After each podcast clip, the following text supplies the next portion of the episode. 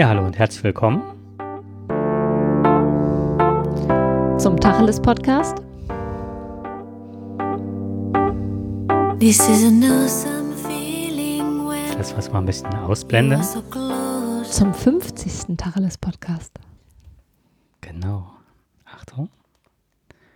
Hoffentlich klappt das jetzt mit unserer Technik.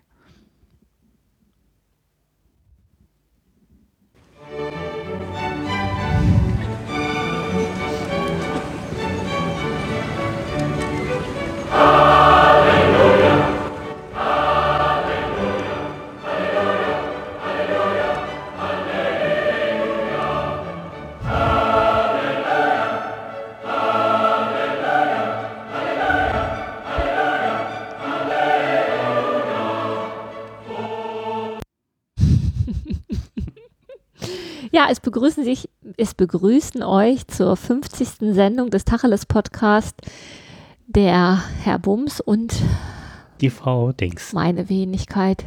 Ja, wir haben, wir sind heute, wir haben quasi goldene Hochzeit. Ich fand das schön, dass du Halleluja rausgesucht hast.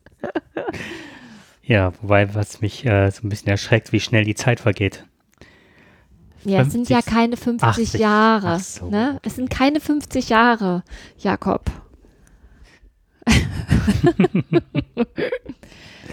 ja, wir haben heute verschiedenste Themen. Also unser Hauptaugenmerk werden wir heute auf äh, Spiele richten, beziehungsweise Frauenbilder in Spielen. In Computerspielen, in Computerspielen. PSP, ne? Genau. Und ähm, dann habe ich ein äh, paar kleine Aufreger mitgebracht, beziehungsweise auch eine sehr nette Anekdote, beziehungsweise eine schöne kleine Geschichte. Ich mal kurz mein Handy, ja, das habe ich vermutet. So ein Mist. Okay, das war mein Handy, das ich ausgeschaltet habe. Mhm. Ähm, fangen wir mal mit dem Schönen an, was mich äh, sehr gefreut hat. Carrie Fisher, die jetzt hat, wir beim letzten Mal schon drüber gesprochen. Genau, die äh, Prinzessin Lea. Genau, Star Wars. Die ist ja gestorben und die hat sich in einer Urne beisetzen lassen und die litt ja an äh, einer bipolaren Störung. Mhm. Ist da sehr offensiv mit umgegangen und zwar jetzt so offensiv, dass die wohl eine ähm, besondere Urne sich gekauft hat. Eine Prozac-Urne. Und wer weiß, was Prozac ist, weiß halt, dass das halt ein äh, Psychopharmakum ist. Und also in der Form ihrer Tablette, die sie über Jahre genommen hat, hat sie halt sich eine, ja, irgendwie ein Gefäß ist also nicht speziell als Urne gedacht, äh, gekauft, also schon vor einiger Zeit und hat sich dann gewünscht, wenn sie mal stirbt und eingeäschert wird, möchte sie gerne Dann bitte in dieser. Und das hat die Form der Tablette. Exakt, ja, auch die Farbgebung, alles. Okay. Tja. Das erinnert mich an, äh, ich glaube, du hast mir das erzählt, ne? Sasa Gabo, die sich, äh, die ihre Urne in einer Designer-Handtasche ähm, ja, hat verpacken lassen. Ich, genau, ja, genau, ja. Und der, der Mann, ähm, ihr Ehemann, hat sie dann aus der Kirche rausgetragen in, in der Tasche. Gucci oder ich weiß auch was auch immer. Mhm. Ja. Hatte sie auch genau zu diesem Zweck gekauft.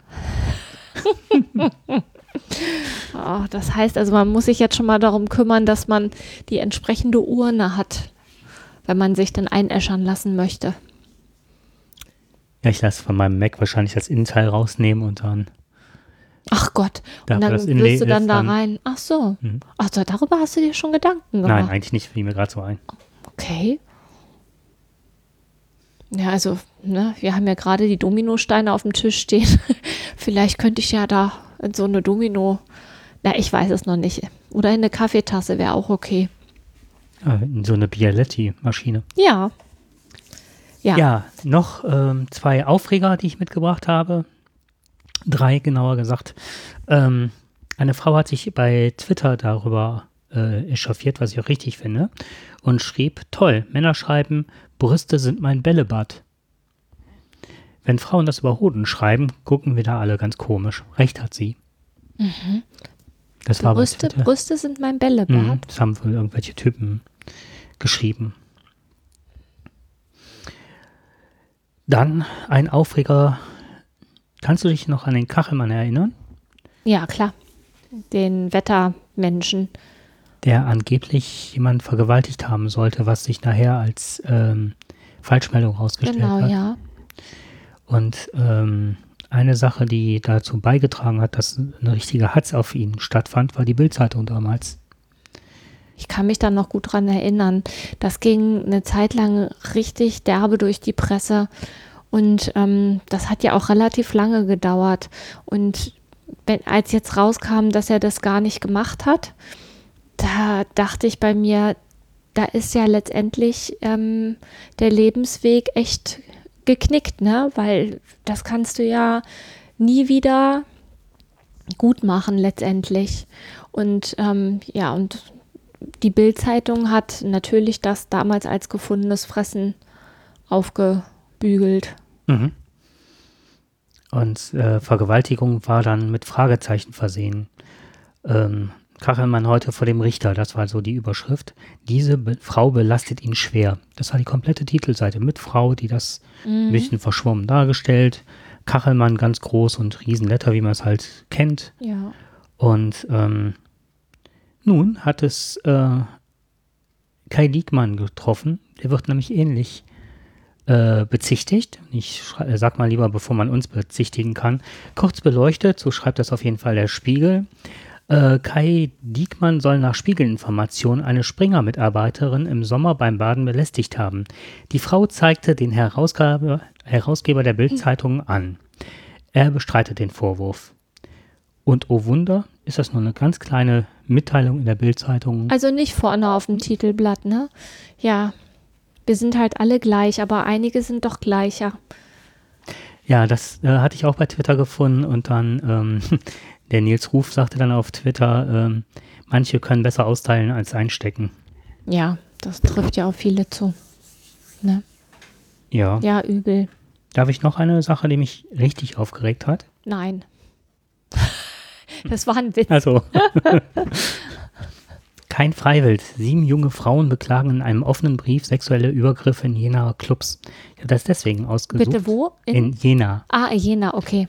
Und ich habe das deswegen rausgesucht, weil du letztens deiner Tochter einen Mutti-Brief ausgestellt hast. Vielleicht kannst du mal ganz kurz sagen, was ein Mutti-Brief ist. Ein Mutti-Brief ist, wenn ein noch minderjähriges Kind länger als 12 Uhr in der Disco bleiben will. Also meine Tochter wird im April erst 18 und ist mit einer Freundin und noch mit äh, dem Bruder von der Freundin und also sie sind zu mehreren Leuten unterwegs gewesen. Ähm, und sie wollte halt länger in der Disco bleiben als 12 Uhr, was sie ja offiziell nicht darf, wenn sie unter 18 ist. Und dann kann man in der Disco kann man auf die Homepage gehen und dann kann man einen Mutti-Brief ausstellen. Das heißt, ich beauftrage jemanden für diesen Abend mit der ähm, Aufsichtspflicht beziehungsweise mit der Erziehung meiner Tochter. In dem Fall ist es ihre beste Freundin, oh, ich sage jetzt mal, es ist ihre beste Freundin, die mitgefahren ist. Die ist ein Jahr älter. Da kann man natürlich jetzt müde drüber lächeln. Das ist natürlich nur ein formaler Akt aber die hat dann an dem Abend die Verantwortung dafür. Das heißt, ich muss dann eine Kopie meines Lichtbildausweises mitgeben, ich muss das unterschreiben, ich muss selber telefonisch erreichbar sein und ähm, diejenige, die oder der, die Person, die die Betreuung meiner Tochter übernimmt, muss sich auch ausweisen können. Und dann muss man noch sagen, wie lange das Kind bleiben darf. Das druckt man dann da. Ich weiß gar nicht, ob das bei anderen Dis groß ähnlich ist, aber ich denke, dass die das genauso machen werden. Und der hat dich auf ähm, das gebracht? Ja, ich hatte daran gedacht, ich hab, ähm, bin irgendwie darüber gestolpert, aufgrund dessen, dass du das, äh, dass ich das mitbekommen habe, dass du diesen Brief ausgefüllt hast. Und zwar, ähm, dass Männer gewisse Formen des Anstands an der Garderobe abgeben, hat Folgen. In einem offenen Brief an die Betreiber der Jenaer Clubs beklagt eine junge Frau, Opfer sexueller Übergriffe zu werden. Dabei geht es nicht allein um dumme Sprüche, ein Klatsch auf den Po, das Begrapschen des Busens. All das wird offenbar als normal empfunden, sagt Alina Sonnefeld. Ja, und äh, Alina Sonnefeld ähm, teilt halt in diesem Brief mit, es darf nicht sein, dass 16-jährige Mädchen, die das erste Mal mit Mutti-Zettel ausgehen, von hinten angetanzt, angefasst und ohne ihr Zutun geküsst werden und denken, dass das normal ist. Ist es nämlich nicht. Es ist scheiße. Also alles das, was an Übergriffigkeiten ähm, in irgendeiner Form stattfindet, äh, stattfinden könnte, findet äh, da wohl statt. Und sie sagt halt, das wären keine Einzelfälle. Und es werden nicht die Männer aus, dem, aus den Maghreb-Staaten, sondern es geht um ganz normale Clubs, ähm, teilweise alternative Clubs. Und das sind ähm, alles deutsche Männer gewesen, die das gemacht haben. Und diese Frau Sonnefeld, diese junge Frau hat halt in ihrem äh, Freundeskreis rumgefragt, weitere Frauen ähm, interviewt, denen das auch schon passiert ist. Und das scheint gang und gäbe zu sein. Die haben sich zusammengeschlossen und an alle diese Clubs halt ähm, diesen Brief geschrieben. Und ähm, möchte gerne, dass man eine Atmosphäre schafft, in der sich alle unabhängig von Geschlecht, Herkunft und äh, Glauben wohlfühlen können. Also ehrlich gesagt bin ich gerade so ein bisschen erschüttert. Ne? Ähm, ich kann mich halt noch gut an meine Zeit erinnern, als ich jung war. Und da war das auch gang und gäbe. Ne?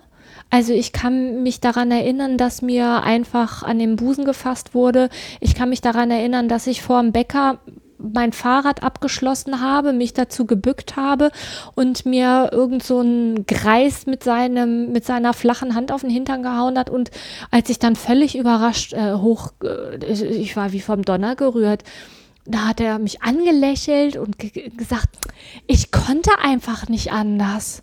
Und hat mich dann da stehen lassen. Und ich war echt platt. Und das, das, das ging so weiter mit, ähm, ach weißt du, ich habe in der Kneipe gearbeitet, da haben manche gedacht, sie hätten einen direkt mit zum Bier dazu bestellt, ne? So mit äh, Hand unter das T-Shirt schieben, äh, wirklich permanent am Hintern rumfingern. Das, ich habe im Bus gesessen und da hat sich ein Typ neben mich gesetzt und hat einfach die ganze Zeit mir übers Bein gestreichelt. Und das sind so Sachen, wo ich wo ich wirklich ja auch noch jung war und dann bist du wirklich perplex. Ja, Mhm. Du weißt nicht, wie du darauf reagieren sollst. Das, das Ganze ist so abstrus, dass du ähm, dich fragst, ob mit dir irgendwas nicht stimmt, ob der mich verwechselt hat oder nicht. So, und wenn ich das jetzt höre, dass das quasi nach wie vor so ist, dann habe ich das Gefühl, da hat sich in den letzten äh, 30 Jahren gar nichts getan, weil so lange ist es her. Und alle regen sich darüber auf, dass in Köln die Leute aus dem Maghreb-Staaten, ja, oh, die dürfen das nicht. Nein, die dürfen das nicht. Wir dürfen das. Nein, und es darf Kein überhaupt darf keiner. Das. Keiner darf das. das. So. Und wenn ich dann höre, dass eine junge Frau morgens hier an der, an der, ähm, am Bahnhof, an der, am Gleis steht und auf den Zug wartet und ein Typ auf sie zukommt und äh, sie anfängt äh, auf die Wange zu küssen, äh, obwohl sie den überhaupt nicht kennt und sie quasi sich wegduckt und den wegschubst und der dann einfach woanders hingeht und dann, dann, dann denke ich so, hä? Und diese junge Frau erzählt mir, äh, der hat mich bestimmt verwechselt. Das hielt ich bis eben gerade auch noch für eine gelungene Erklärung.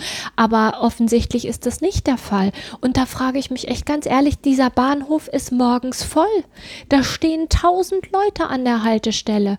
Und es darf, es hat einer die Dreistigkeit, dahin zu gehen und einfach diese junge Frau zu küssen. Der müsste direkt ein paar rechts und links gelangt bekommen.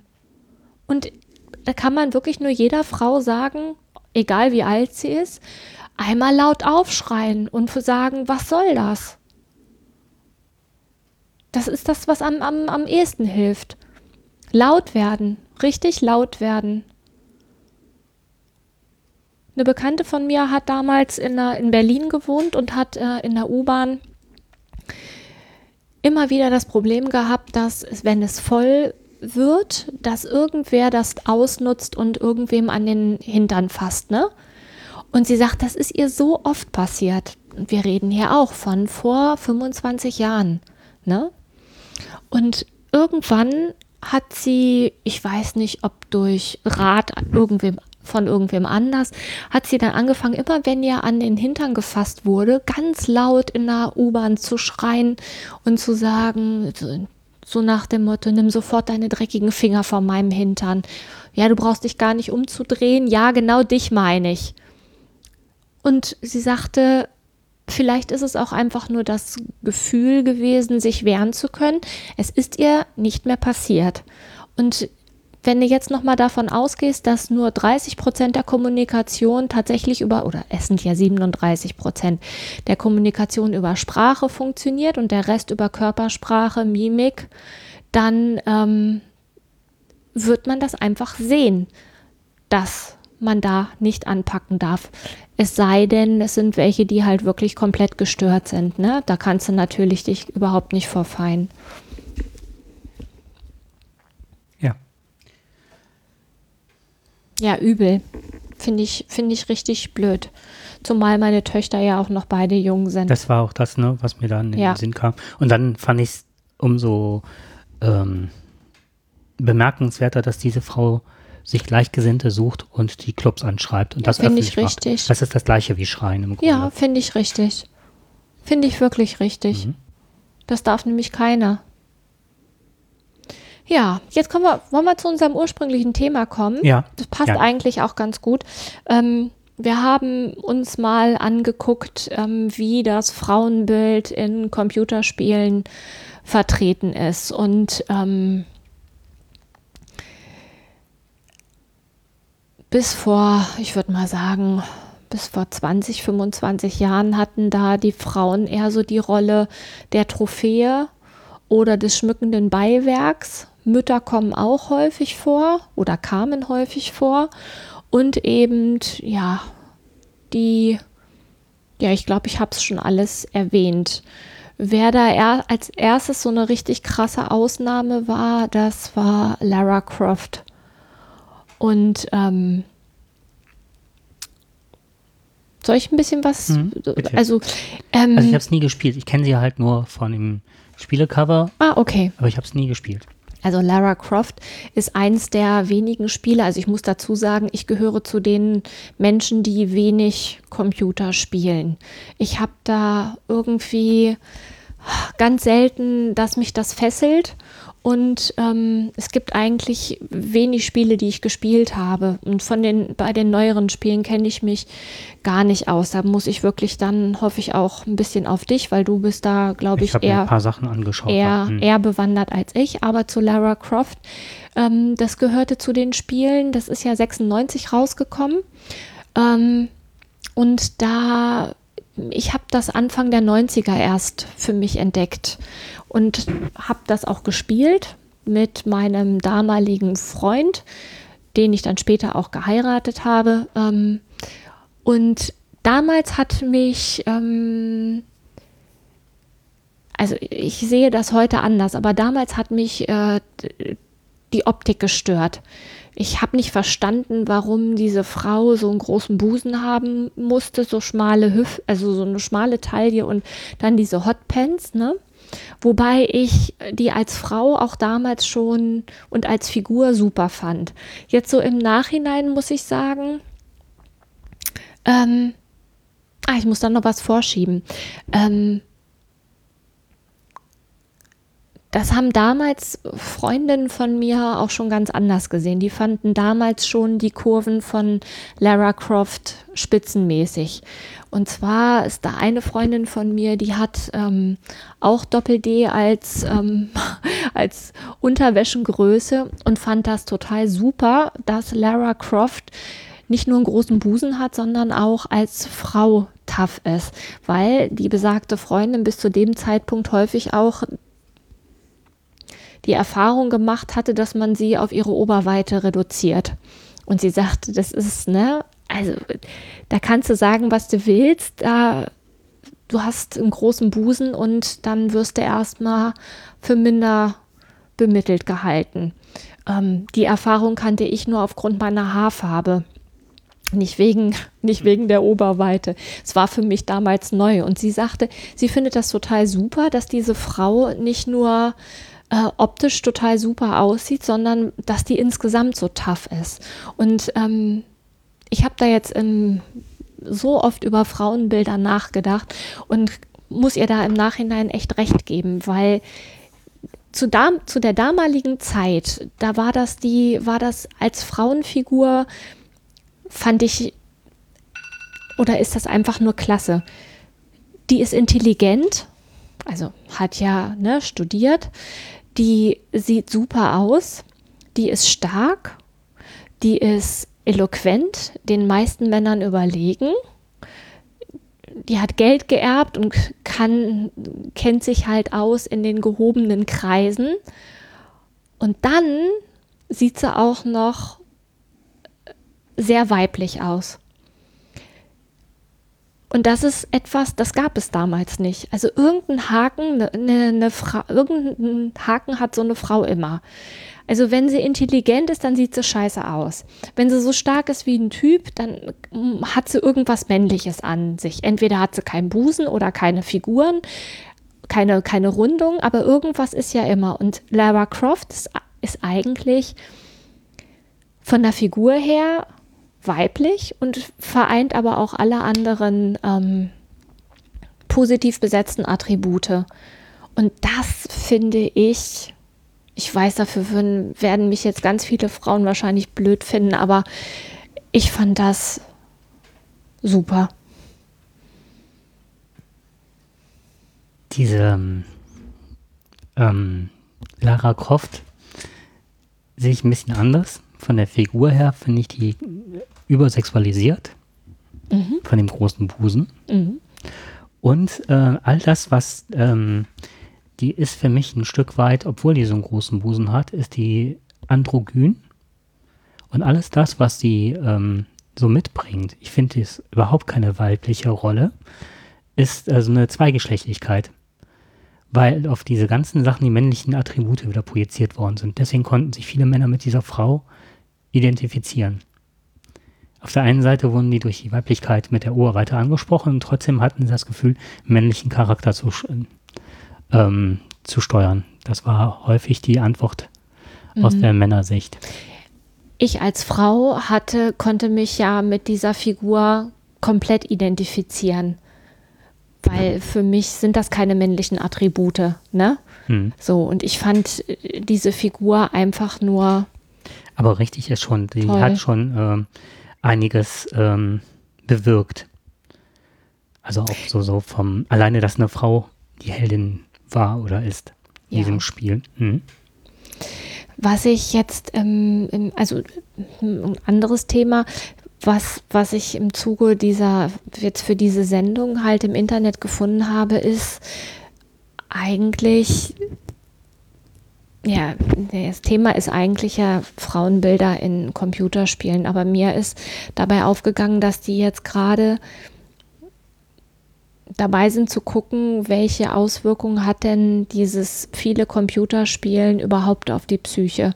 Und da sind die Jungs echt im Nachteil, weil die einfach viel, viel mehr ähm, Videospiele spielen, beziehungsweise Computerspiele spielen als Mädchen und Mädchen auch anders geartet Computerspiele spielen als Jungs.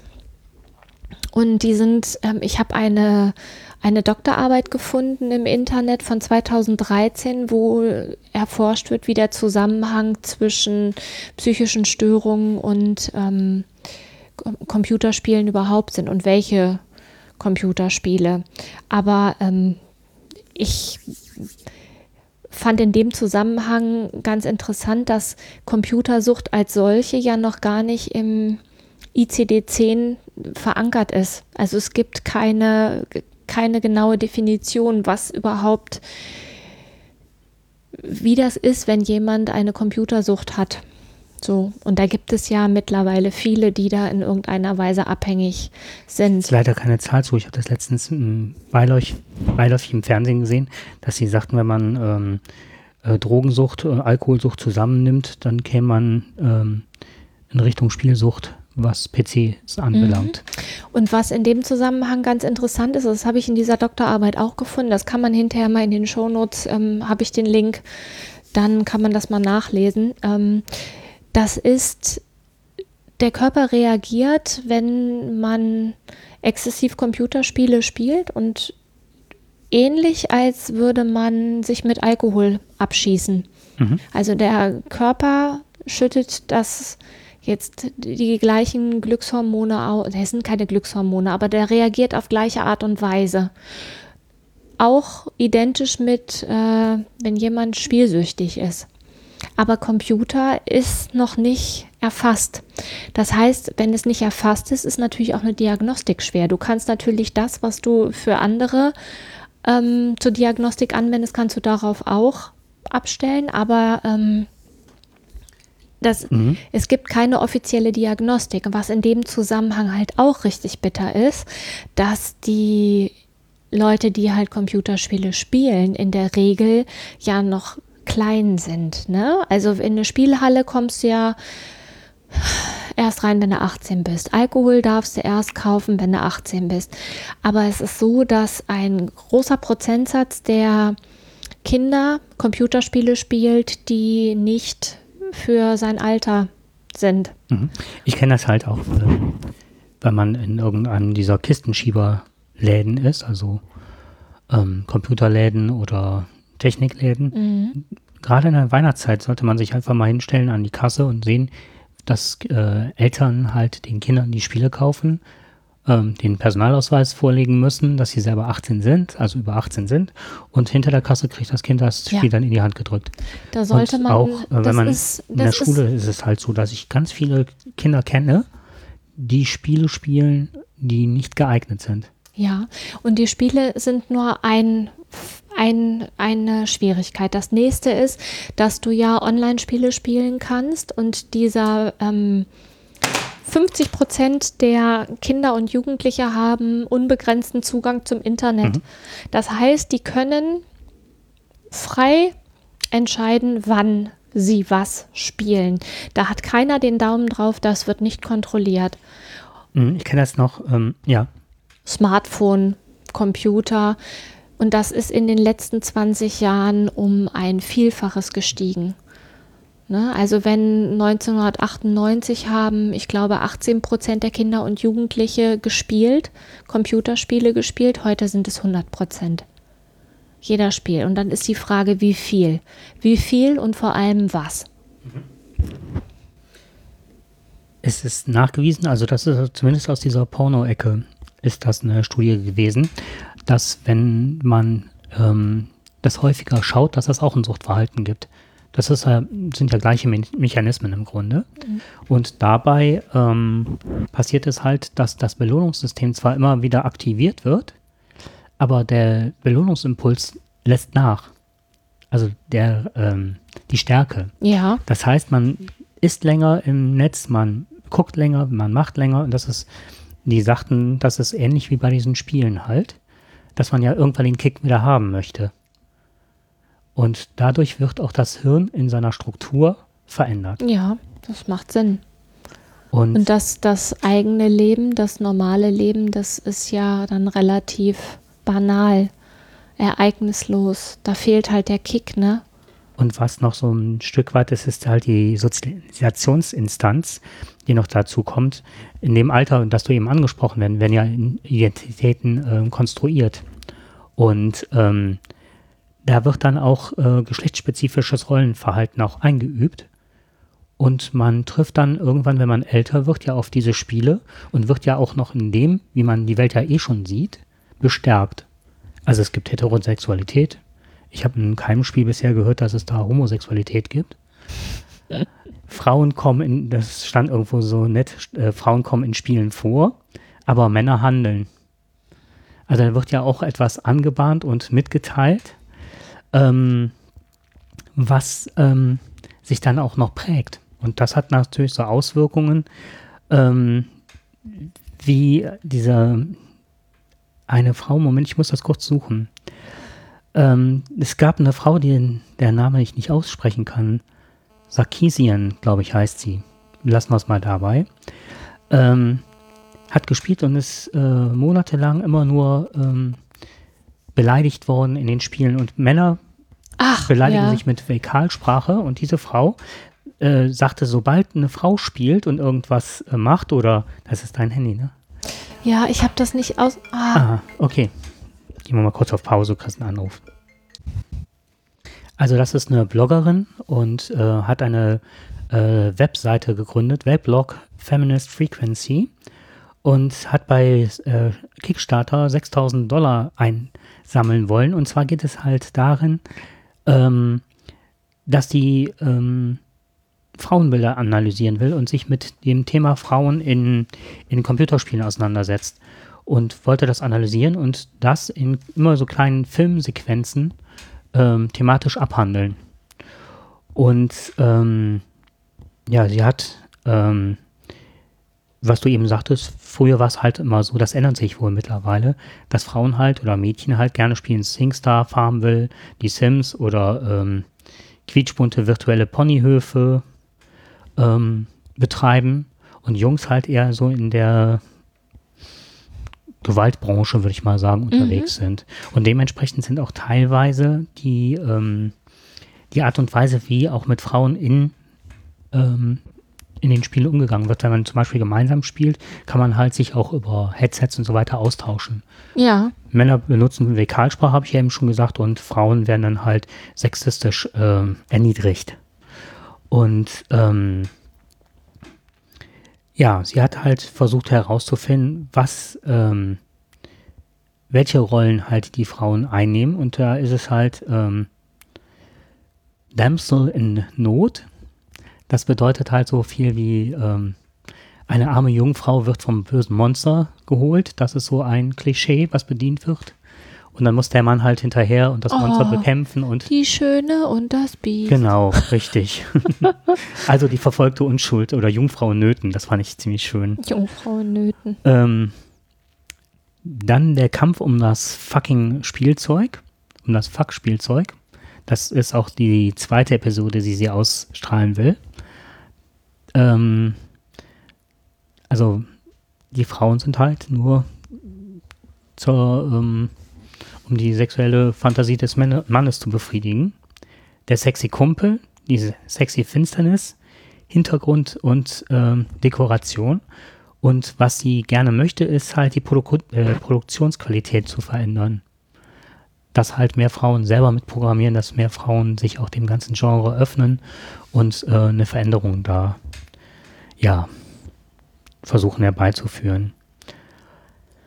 Was dabei passiert ist, ist halt, das muss ich jetzt suchen. Ähm, hm. Moment. Vielleicht magst du ja schon was sagen. Was passiert ist? Ich weiß nicht, was Ach so. passiert ist. Ähm, achso, was daraus passiert ist, haben sich wohl einige Typen auf den Schlips getreten gefühlt. Und einer hat es hingegangen und hat ein Spiel kreiert mit dem Untertitel Schlag die Schlampe. Und das ist eine Online-Hasskampagne, dass diese Frau dargestellt wird in dem Spiel als amerikanische Feministin. Und das äh, Ziel ist einfach nur, dass man sie halt verprügelt online. Pff. Nur weil die. Ja. Das heißt, die haben sich in ihrem männlichen Genre angegriffen gefühlt. Mhm. Und sie sagt halt, äh, dass viele Spieler einfach nur dazu neigen, sexistische und frauenfeindliche Ideen von Frauen zu untermauern und zu verstärken. Und mit ihren Videos wollte sie halt die Debatten über weibliche Charaktere in Computer- und Videospielen anschieben und die Aufmerksamkeit der Spieleentwickler erregen, ähm, damit sie anfingen mit, oder beziehungsweise anfangen, interessantere und komplexere weibliche Figuren zu entwickeln. Ja, mir kommt das Ganze vor wie so eine, ich meine, das ist ja, ne, immer wieder die gleiche Diskussion. Es muss halt immer irgendeine Gruppe von Menschen geben, die man quasi niedermachen kann. Ne? So in den Computerspielen, die ich so kenne, dann ist halt meistens Krieg, da hat man sowieso einen Gegner und ähm, Frauen stellen dann ja nochmal eine ganz eigene Gruppe der Gesellschaft dar, die kann man ja dann auch nochmal niedermachen. Und das ist natürlich auch schwierig, wenn man ein Feindbild nach dem anderen weggenommen bekommt. Und das ähm,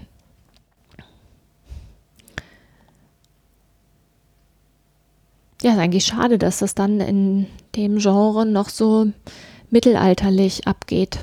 Ja, und dann gibt es einen äh, Professor Dr. Klim, ähm, ein Kommunika Kommunikationswissenschaftler aus Hannover, der sagte, der hat sich mit in diesem Bereich sehr ähm, mit diesem Bereich beschäftigt und der geht hin und sagt, man sollte die Gamer nicht als Gamer angreifen, weil da würden sehr, sehr viele, die äh, dieses Bild nicht hätten, auch ähm, pauschal in einen Topf geworfen und sagte, man solle, wenn sowas passiert, die Männer als Täter bezeichnen und nicht die ganze Gamer-Szene angreifen, weil ähm, die Wucht der Attacken zeigt, meines Erachtens, dass die Täter sich nicht als äh, Gamer angegriffen fühlen, sondern dass ihre frauenfeindliche Gesinnung aktiviert wurde.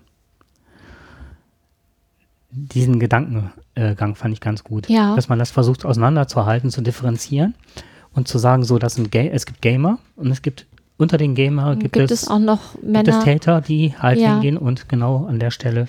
Und trotzdem, und trotzdem wird ja dieses, ähm, trotzdem wird ja dieses Frauenbild da bedient. Und das heißt, wenn es dafür keine Abnehmer gäbe, dann wäre es ja anders. Und dann ist halt die Frage, wo, wo ist der Haken? Verkaufen sich andere Computerspiele nicht oder werden sie einfach nicht hergestellt, weil, so wie du vorhin gesagt hast, die Frauen in dieser Branche einfach äh, noch nicht so präsent sind beim Mitentwickeln und da gibt es allerdings auch schon ein Gegenbeispiel für. Und zwar war das ein ganz interessanter Artikel in der Taz. Wir brauchen mehr Frauen in Videospielen, hieß der. Und ähm,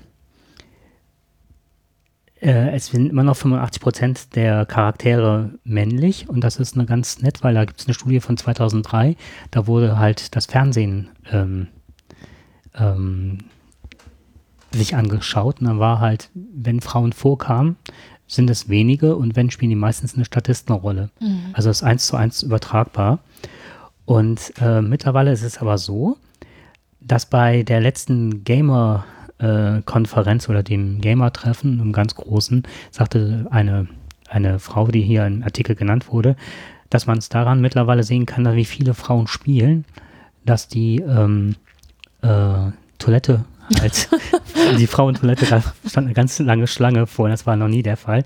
Und in, äh, äh in England ist es mittlerweile so, dass 49 Prozent äh, aller Spieler, Spieler, Spielerinnen sind der ganzen Gaming-Szene sind mittlerweile 49 Prozent Frauen. Und man würde das immer mehr merken, dass auch Frauen mittlerweile ähm, hervorgelockt durch ähm, Kreativität im, im, Bereich PC, auch dass sie in Physik und Mathe so weit aufgeholt haben, sich immer mehr auch dem Informatikbereich zuwenden und somit immer mehr auch in diese Computerspiel-Richtung mhm. äh, äh, kommen und dadurch auch ganz viele im Hintergrund arbeiten und die Frauenrollen wesentlich stärker ausdifferenzieren. Also wenn ich dich jetzt richtig verstehe, dann ist gerade dabei, sich diese Szene auch zu verändern. Richtig. Zum Vorteil für die Frauen. Ist das genau. richtig? Ja, richtig, ganz genau das. Wobei, obwohl es mittlerweile so viele sind und auch so viele mitentwickeln, äh, gerade in England, ist es halt so, dass sie aber meistens nicht genannt werden. Dass das gar nicht bekannt ist. Also, was weiß ich, da werden immer noch die Männer, die stehen im Vordergrund, die publizieren, die stehen für die Spiele, obwohl mhm. diese Charaktere mittlerweile auch sehr stark von den Frauen mit ausdifferenziert werden, die auch ihren kreativen Anteil haben. Das ist schon spannend, ne? Wobei ich das auch finde, um noch was dazu zu sagen, ich fand auch dieser Potlauf-Workshop in Berlin ist mittlerweile auch so, dass ich gedacht habe, es ist noch eine Menge, da sind viele Männer da, aber es werden immer mehr und auch immer mehr, die an diesen ähm, den Feinschliff machen in den Bereichen dieser äh, Programmierung. Mhm. Das finde ich auch sehr spannend. Ja. Ich war da ja noch nie bei diesem. Mhm, müsst du unbedingt mal mit, das ist toll. Ja. ich denke mal drüber nach. Ja, ob das was dich ist. Ja, was mhm. mir noch wichtig ist, gerade so beim Thema Spielen und Medien und ähm, Computerspiele. Ich bin auf ich lese gerade ein Buch und da ist ein Kapitel handelt nur von Medienkonsum und ähm, Kinder beziehungsweise wie, wie, welche Auswirkungen das auf das Gehirn hat. Und ich fand das so nett.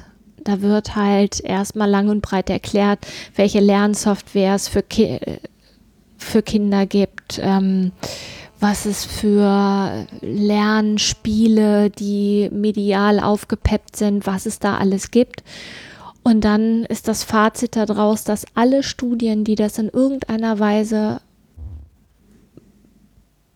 ja beobachtet, ausgewertet, begutachtet haben, zu dem gleichen Ergebnis kommen.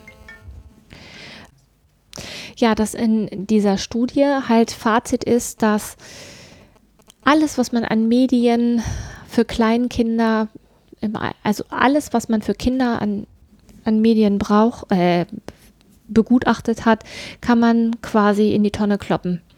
Kein Kind bis zwei braucht so etwas. Sogar im Gegenteil. Kinder, die mit irgendwelchen medialen Lernen spielen, ob es jetzt blinkende Bücher oder sonst was sind, ähm, das kannst du vergessen. Das richtet mehr Schaden an, als dass es ähm, den Kindern etwas nützt. Es tut mir total leid, das ist mein Fehler hier mit dem Handy, aber ich kann das nicht ausmachen wegen meiner Tochter. Mhm. Ich hatte das letztens noch gelesen, dass das Hirn so dermaßen in der Entwicklung ist, ähm, dass es das ja auch gar nicht aufnehmen kann. Da stehen ja, aber auch teilweise auch diese Sprachbezüge gar nicht. Und genau. Und äh, was den Eltern alles suggeriert wird, ne? Ihr Kind wird einen besseren Wortschatz haben, ihr Kind wird später dies und das und jenes machen, fördern sie ihr Kind. Das ist alles Humbug. Die wollen die Sachen verkaufen. Wem nützt es? Dem Hersteller. Es nützt nicht den Kindern. Ähm, als meine äh, große Tochter noch klein war, da habe ich mal irgendwann einen, einen Vortrag besucht und bei diesem Vortrag ging es um äh, damals noch um Fernsehlernen, also um, um alles, was im Fernsehen für kleine Kinder halt gemacht wurde. Und das war schon ein vernichtender Vortrag. Die haben gesagt, wenn sie hingehen und ähm, ihr Kind nimmt einen Stift in die Hand und lässt es einmal zu Boden fallen, dann hat es in dem Moment mehr gelernt, als es in einer halben Stunde Fernsehen für Kinder lernen wird. Weil das einfach, Kinder lernen ja in dem Alter ganz anders. Ich weiß nicht, ob ich das schon mal erzählt habe. Das mag sein, dass ich mich jetzt wiederhole, aber ich hatte damals ähm, im Studium habe ich ähm, ähm, Körperbehindertenpädagogik studiert. Das hast du schon mal gesagt. Ja, vielleicht habe ich es dir gesagt, ja, auf jeden Fall. Äh, dass, wenn ein Kind sich nicht bewegen kann, aufgrund motorischer Einschränkungen, hat es halt, ähm, wird es ganz große Schwierigkeiten haben, äh, mit Propositionen umzugehen, auf, unter, ja, weil es die ja, körperlich-räumliche Erfahrung nicht gemacht mhm. hat. Vorgänger, Nachfolger bei Zahlen, Invarianzen, das spielt alles eine ganz große Rolle, ob man gekrabbelt ist, ob man gegangen ist und so weiter. Ja. Und wie schwierig es ist, sich jetzt piept und blinkt ja, und tut mir leid. knacht. Und ähm, das hat alles was damit zu tun. Und mein schlimmstes Bild, was ich bisher gesehen habe, wir waren mal irgendwo zu Besuch und die hatte ähm, gerade ihr Baby bekommen. Wir waren zum Essen eingeladen und hatte das Baby wirklich einfach nur aufs Bett gelegt und das Baby lag mit überstrecktem Kopf zum ähm, Spiegelschrank und im Spiegelschrank äh, schaute es Fernsehen. Die Kinder dann etwas größer sind und dann werden die auch ruhig gestellt. Ähm, dann schauen die halt, was weiß ich, dann aufs iPad oder sonst was und spielen damit, bleiben bewegungslos. Ja, wenn, wenn die ruhig gestellt werden sollen, ne? also wenn das quasi zum Entlasten der Eltern ist, dann finde ich das ist es ja schon schlimm genug, ne? Wenn jetzt aber auch noch die Eltern der Meinung sind, sie tun ihrem Kind etwas Gutes, weil sie ja für teures Geld irgend so eine, so, so eine Lernsoftware kaufen und das Kind dann irgendwelche bunten Dinger drücken muss, dann ist es quasi ja noch doppelt schlimm, weil die Eltern ja echt verarscht werden. Die machen das, weil sie glauben, dass, dass ihr Kind davon einen großen Nutzen haben wird. Mhm. Und das ist aber erwachsenes Kognition, also das ist erwachsenes Denken. Oh, mein Kind kann jetzt schon den Stern und das auseinanderhalten. Ne? Der rote Stern blinkt und äh, das grüne Herz, ähm, das blinkt auch. Und es muss ja jetzt, wenn es die richtige Antwort hat, muss es ja grün drücken. Das ist ja toll, dass es das schon kann. Dass das Kind in der Zeit aber da sitzt und quasi sich nicht bewegt keine Koordination hat und wir wissen ja nun beide, dass wenn Kinder klein sind, die sich ja die Welt durch, ähm, durch den Körper erschließen und nicht über den Kopf, sondern dass das ja quasi die Voraussetzung ist. Das passt ja zu dem, was du vorhin gesagt hast. Wenn Kinder sich nicht bewegen können, gehen ihnen viele Sachen flöten da fällt mir noch zu ein oder möchte ganz gerne noch zu erwähnen, dass ich ähm, seit 2002 mit Referendariat halt im Lehrberuf tätig bin als Sonderpädagoge und mir auffällt, ich weiß nicht, ob du das auch bestätigen kannst, dass die Kinder, die man testet, also wir machen ja nicht nur Intelligenztests und so weiter, also sehr sehr breit gefächerte Intelligenzdiagnostik und so weiter, sondern auch Feinmotorik, Grobmotorik und Körperspannung und äh, Richtung gerichtetes Hören, alles Mögliche. Ja. Und was mir aufgefallen, ich habe immer mehr so eine große Box zusammengestellt und hatte dann so ähm, Dinge, wo ich dann äh, ausprobiert habe, wie, sind, wie motorisch geschickt sind diese Kinder. Zum Beispiel, dass man einen großen Stab nimmt und darüber steigt oder dass man, mhm. Welche Körperspannung habe ich oder wie viele ähm, Kniebeugen kann ich machen. Das brauche ich heute gar nicht mehr zu machen. Die Sachen kann ich zu Hause lassen, weil die meisten, also ich nehme das immer noch mit und teste, Früher war das, äh, gab es mal jemanden, der das nicht gut konnte. Ja. Und mittlerweile ist es die Mehrzahl. Das ist jetzt keine empirische Untersuchung. Nein, das aber ist, das ist genau, mein Erfahrungswert. Ist, ja, was mir halt auch äh, diesbezüglich aufgefallen ist, ist die sprachliche Entwicklung, dass viele Kinder gar nicht mehr richtig sprechen können die ich teste. Also die Zunahme der, der Kinder, die keinen geraden Satz rauskriegen, hat aus meiner Sicht zugenommen. Das ist natürlich ein ganz subjektives Bild und entspricht auch nicht einer empirischen Studie. Aber das ist das, was bei mir so ankommt. Ne? Wahrnehmungstechnisch, also ich mache immer so einen Wahrnehmungstest. Auge-Hand-Koordination, ne? Druck, Finger, Stifthaltung, das hat sich alles verändert. Aber Wie viele Kinder gibt es mittlerweile, denen man ähm, kaum noch das Handy, also was es für ein mhm. Kampf ist im Unterricht, jemandem das Handy abzunehmen, äh, was heißt abzunehmen, zu, zu bitten, tu das Handy weg und immer wieder versucht wird, ähm, das in der Tasche zu haben oder unterm Tisch zu gucken. Und wenn man sieht, wie die das machen, wie die da drauf gucken, das ist ein Suchtcharakter. Das hat ja gar nichts mehr mit, dass man sich austauscht oder äh, irgendwas schreibt oder spielt oder so, mhm. sondern es ist halt. Das ist quasi, genau, die Angst, etwas zu verpassen oder ähm, da die Kontrolle abgeben zu müssen in dem Moment. Das sehe ich ganz genauso. Das ist echt ein massives Problem. Und wie gesagt, da sind wir wieder beim Anfang. Es ist nicht klar definiert, wie das welche Bedingungen erfüllt sein müssen, um von einer Computersucht oder von äh, Handysucht zu sprechen. Richtig. Was äh, mittlerweile äh, repräsentiert werden kann, äh, oder eine Repräsentanz im Hirn findet, ist, hast du das gehört, das äh, nee, ich aber, ich Daumenareal? Hab, das heißt, ich habe das gelesen, ja dass es äh, mittlerweile, dass irgendwann, wenn wir ausgegraben werden oder irgendwelche ne, Aufzeichnungen es über unsere Gehirne gibt, dass man in einigen Jahren sagen kann, oh, der hat ein Handy benutzt, weil es mittlerweile ein ausgeprägtes Daumenareal als Repräsentanz im Gehirn gibt. Ja, wenn ich später in meiner Kaffeetasse wieder äh, rausgeholt werde, dann wird man sich nicht mehr ja, über meinen Daumen ein Urteil erlauben dürfen. So, jetzt aber noch mal in eigener Sache, also die 50. Sendung. Ich hoffe natürlich, lieber Herr Bums, ne, dass wir noch viele Sendungen machen werden. Und dann möchte ich gerne noch, ähm, wir haben ein zweites Projekt, auf das ich gerne aufmerksam machen möchte. Und zwar haben wir, ähm, weil wir ja beide Lehrer sind, also du seit 2002. Seit 2000. Seit 2000. Ich ja seit 1998, ne? Ähm, also ich habe das Referendariat auch mitgerechnet. Ich auch. Ach so, okay. ähm, wir sind ja im ja, schulischen Kontext im unterwegs. schulischen Kontext unterwegs und haben ja quasi als Sonderpädagogen und Sonderpädagogin haben wir ja viel mit Erziehung zu tun. Und wir haben uns überlegt, dass wir uns darüber auch ein bisschen austauschen möchten und werden das in Zukunft aber in anderer Form tun und auch nicht über tachelespodcast.de. Tachelespodcast.de bleibt so, wie es ist. Ähm, wir haben eine neue Seite und zwar kreativ erziehen.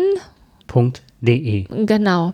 Und nettes Wortspiel, ne? So, ja. dass man sagen kann, kreativ Erziehende. Mhm. Genau. Und über diese Seite werden wir ein bisschen in die Tiefe gehen, was Erziehung angeht. Ja, wer da Interesse hat, kann ja mal auf die Seite gehen. Wir haben dann auch einen YouTube-Kanal und haben uns vorgenommen, dass wir das, ja.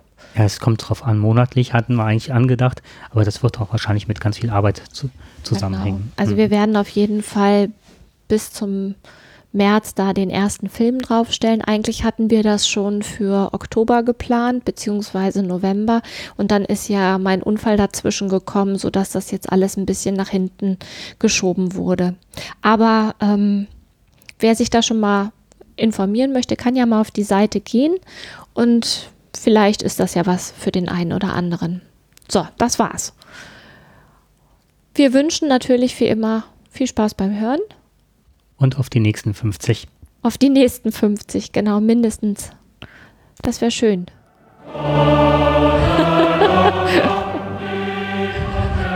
Wo wir beide so kirchlich angehaucht sind.